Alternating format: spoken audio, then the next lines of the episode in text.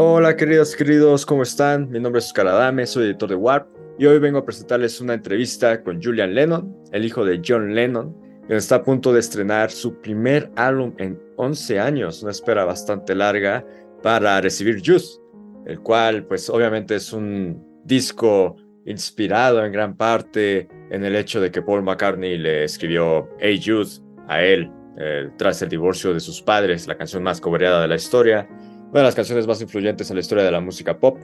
Eh, fue escrita, compuesta para calmarlo en una mala situación.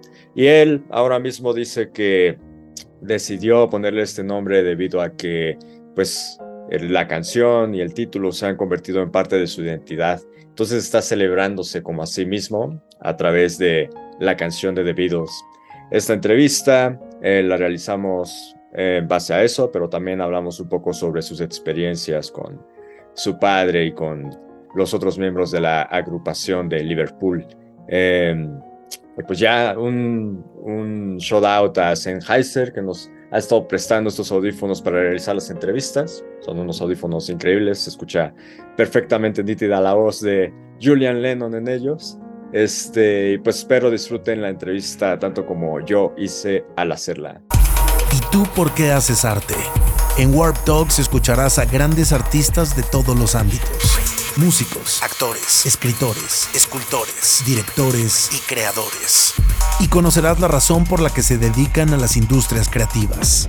Bienvenido a Warp Talks, una producción de Warp Podcasts. Hey Julian, how are you? It's nice to meet you. Uh, hold on, you've got a banner across your face. One second. Got it. Okay. I'm Okay. good. I'm good. Thank you. How are you? I'm fine, thanks. It's pretty nice to talk to you. And well, I know that you are going to launch uh, an album called Jude because of the song Hey Jude. And here on the press kit, it says that it has been like a song that has become part of your own personal identity. I want to know, like, in which way has it become um, a, a part of you, this song? Well, I mean, it's always been related to me, uh, so uh, I can't get away from it. Um, the, you know, I was happy that Paul wrote a song uh, that tried to inspire and support me um, through a very unfortunate time. So it's a double edged sword where you have thanks for the support, but also it's a it's a it's a sad reminder of a time when my father walked out the door and uh, and left my mother and me um, you know to fend for ourselves so it's uh, it's a very sad time too I understand, but what do you think it has become for you, that song? What have you made of it? Well i think that i've taken uh, his words to heart and uh, it's about making the world a better place and surviving through all of it. And uh, I think my actions justify exactly that in the achievements that I've I've had over the last few years with um, the documentaries I've made, the the children's books I've done, the uh, White Feather Foundation, the um, fine Arts photography. Uh, so you know, I, I've I, I've been doing my bit, and and now back to some music. So uh, I've been a very busy boy.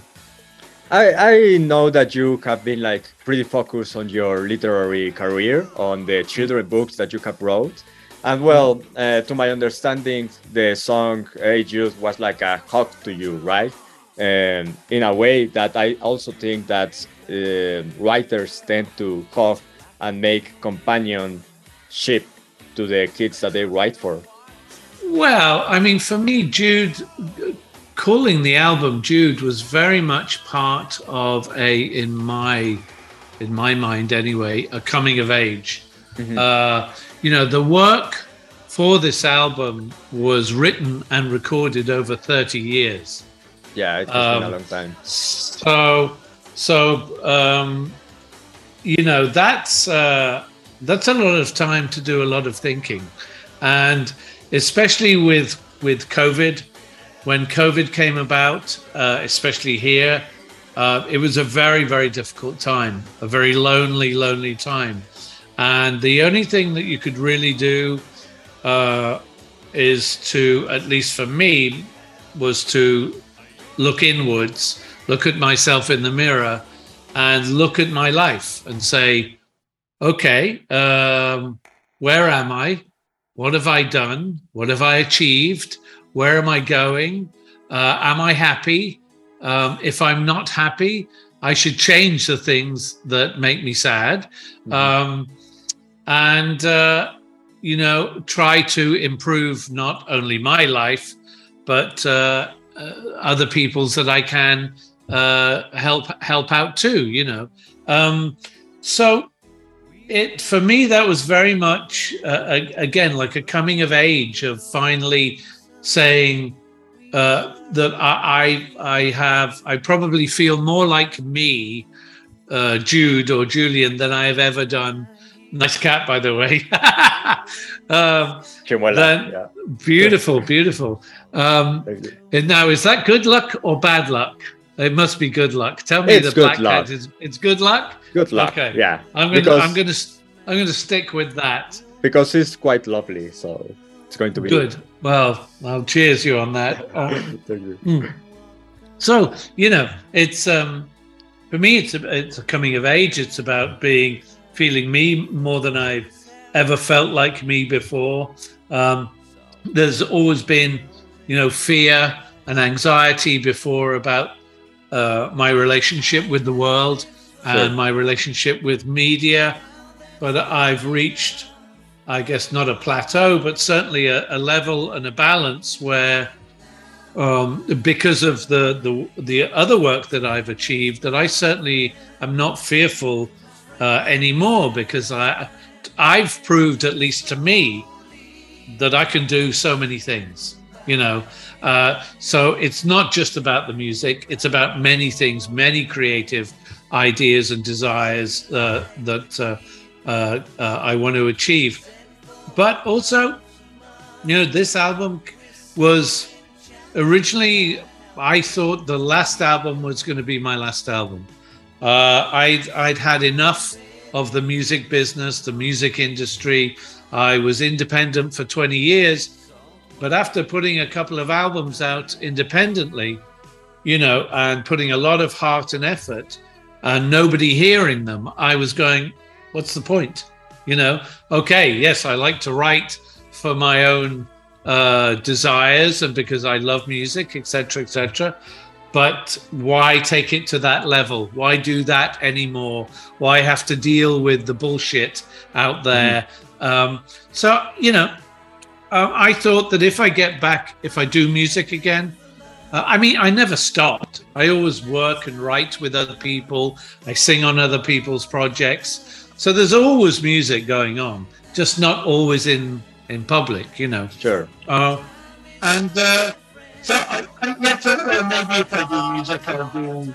You know, I can, uh, especially in today's world, uh, with the digital platforms. So it's a different world than it ever used to be. So maybe I'll release a single here or an EP over here, you know, and not have the pressure of an album, which uh, which for a serious song songwriter like myself is a big thing. It's a big deal. It's not just trying to put pop tunes out there. This is this is reveling in the conscious and your emotions and uh, and artistry and focus and desire. You know, there's a lot that goes into uh, writing music for me. So, but I, you know, I had a, I, I, there's a long story, but I'll try and I'll keep it short.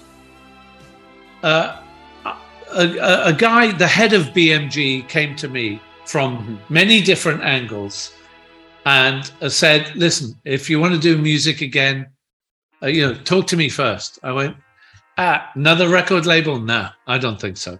Um, anyway, um, the weird thing was his request came from two different people on two different sides of the planet. It's a bit difficult to explain, but I anyway, I was working with Leica cameras, uh, and they're based out of Berlin, which is where BMG is based. Sure. So I, I was going to Berlin for uh, for uh, awards with uh, with uh, Leica, and I thought ah, I remember that guy Hartwig from BMG who said if you ever want to do music, let me just see.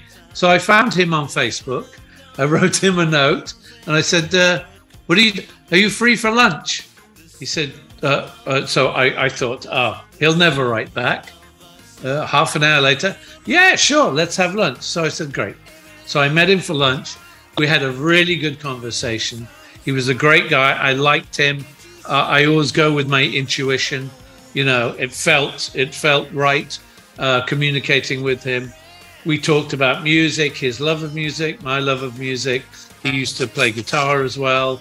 Um, and I said, listen, you know, I'm working on some projects now. Um, maybe once I've done a few songs, I'll let you have a listen, see if you still feel the same way. Sure. Um, so I, I, I, I, I would uh, uh, I mean, there's another part to the story, but which we can come back to. But I eventually played him about six or seven songs, and he he flipped. He said, "You've got to do an album. You know, this stuff is too good. You've got to." I said, "Well." Don't really want to do an album. It's much easier, you know, single EP, blah blah mm-hmm. blah. Plus, plus, I have so much other work now. You know, I have five jobs now. I, before I was just a musician. Now I have five jobs, so it's not the same. Um, anyway, we kept in touch, and by the time I had, uh, you know, ten songs or whatever, uh, he had listened to everything, and we decided, okay, it, to me, it sounds like an album. Uh, I didn't think it would, but it does. And the reason why I say that is because, again, some songs were written 30, 40 years ago, 30, 35 years ago. Some were written 10 years ago. Some were written four or five years ago.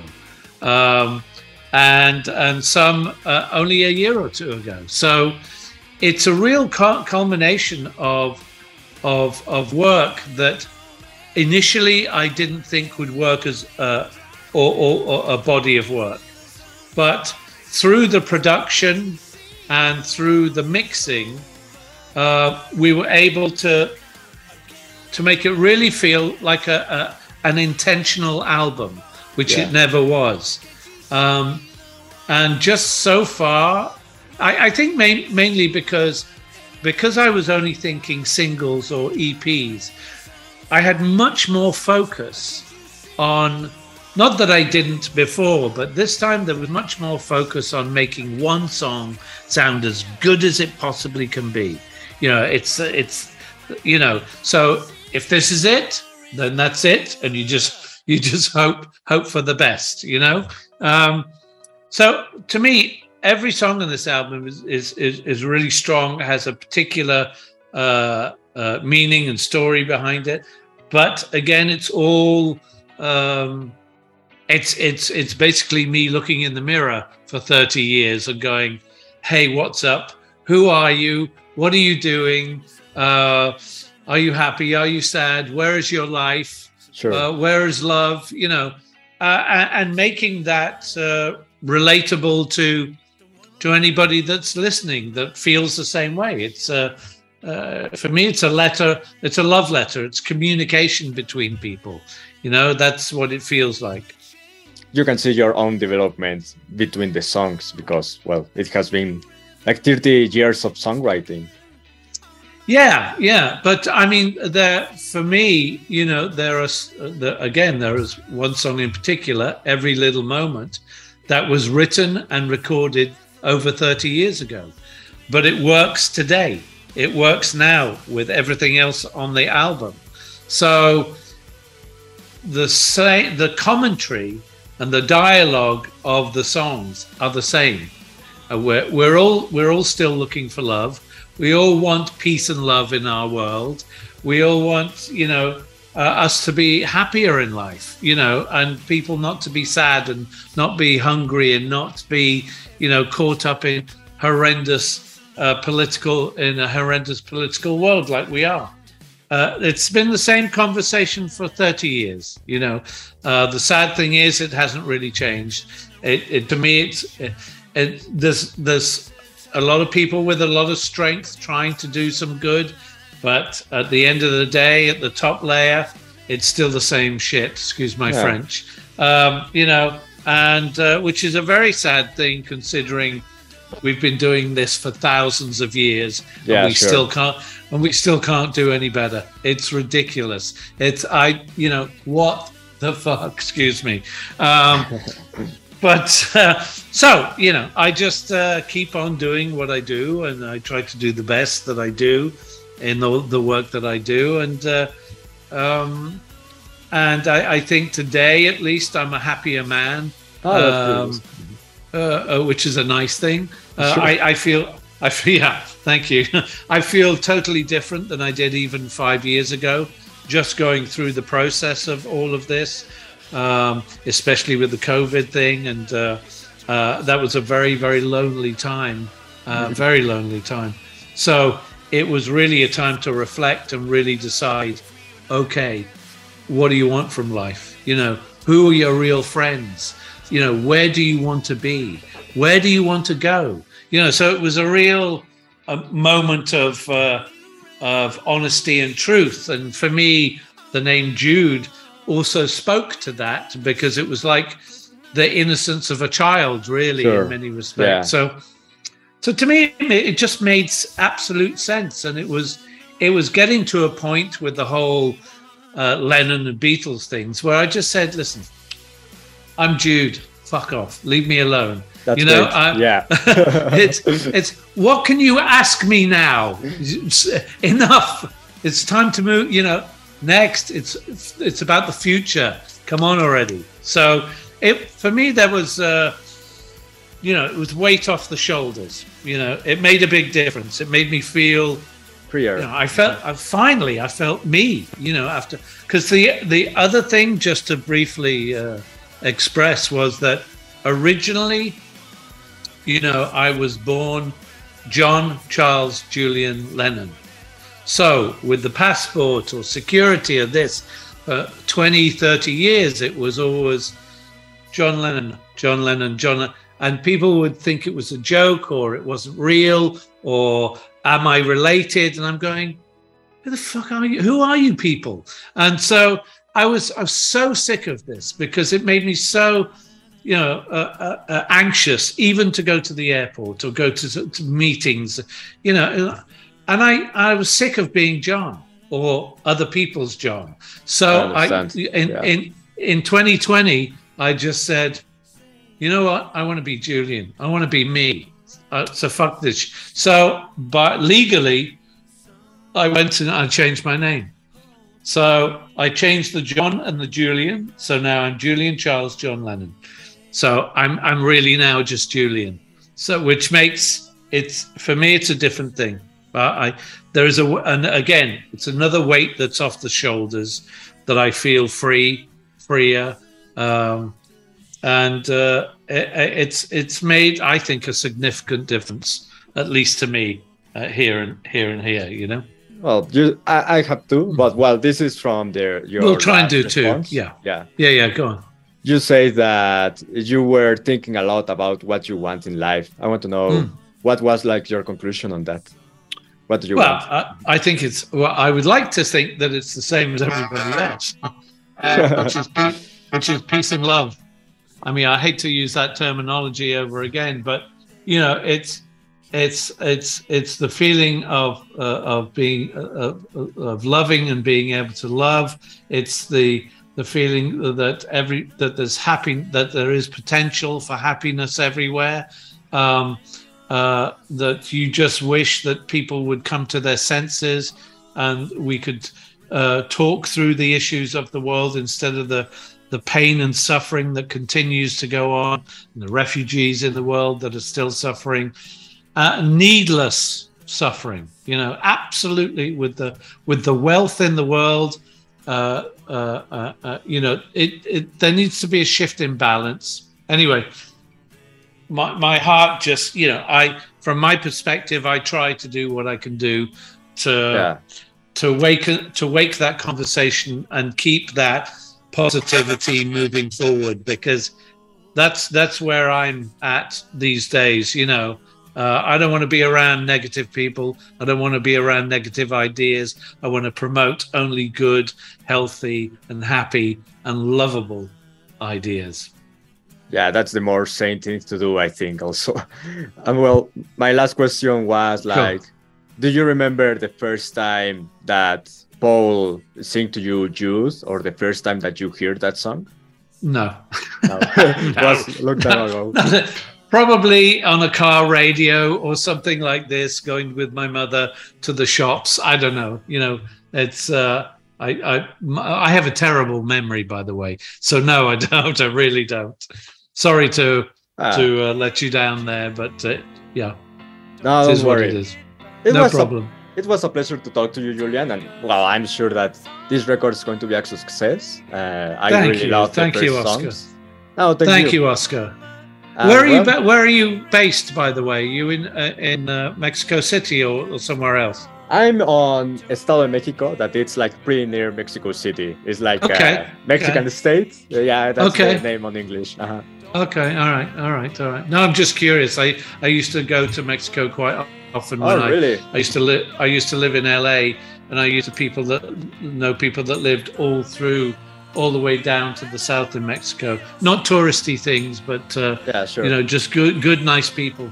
Um, anyway, a pleasure to speak to you, Oscar. Hope Uh, to see you here soon. It would be yeah, great. well, you never know. Maybe next year we'll see. Um, Maybe. But uh, health, happiness, and success to you too. the All same to you. Okay. Clank, clank. Thank you. Bye bye. Bye bye. Bye. ¿Y tú por qué haces arte? En Warp Talks escucharás a grandes artistas de todos los ámbitos. Músicos, actores, escritores, escultores, directores y creadores. Y conocerás la razón por la que se dedican a las industrias creativas. Bienvenido a Warp Talks, una producción de Warp Podcasts.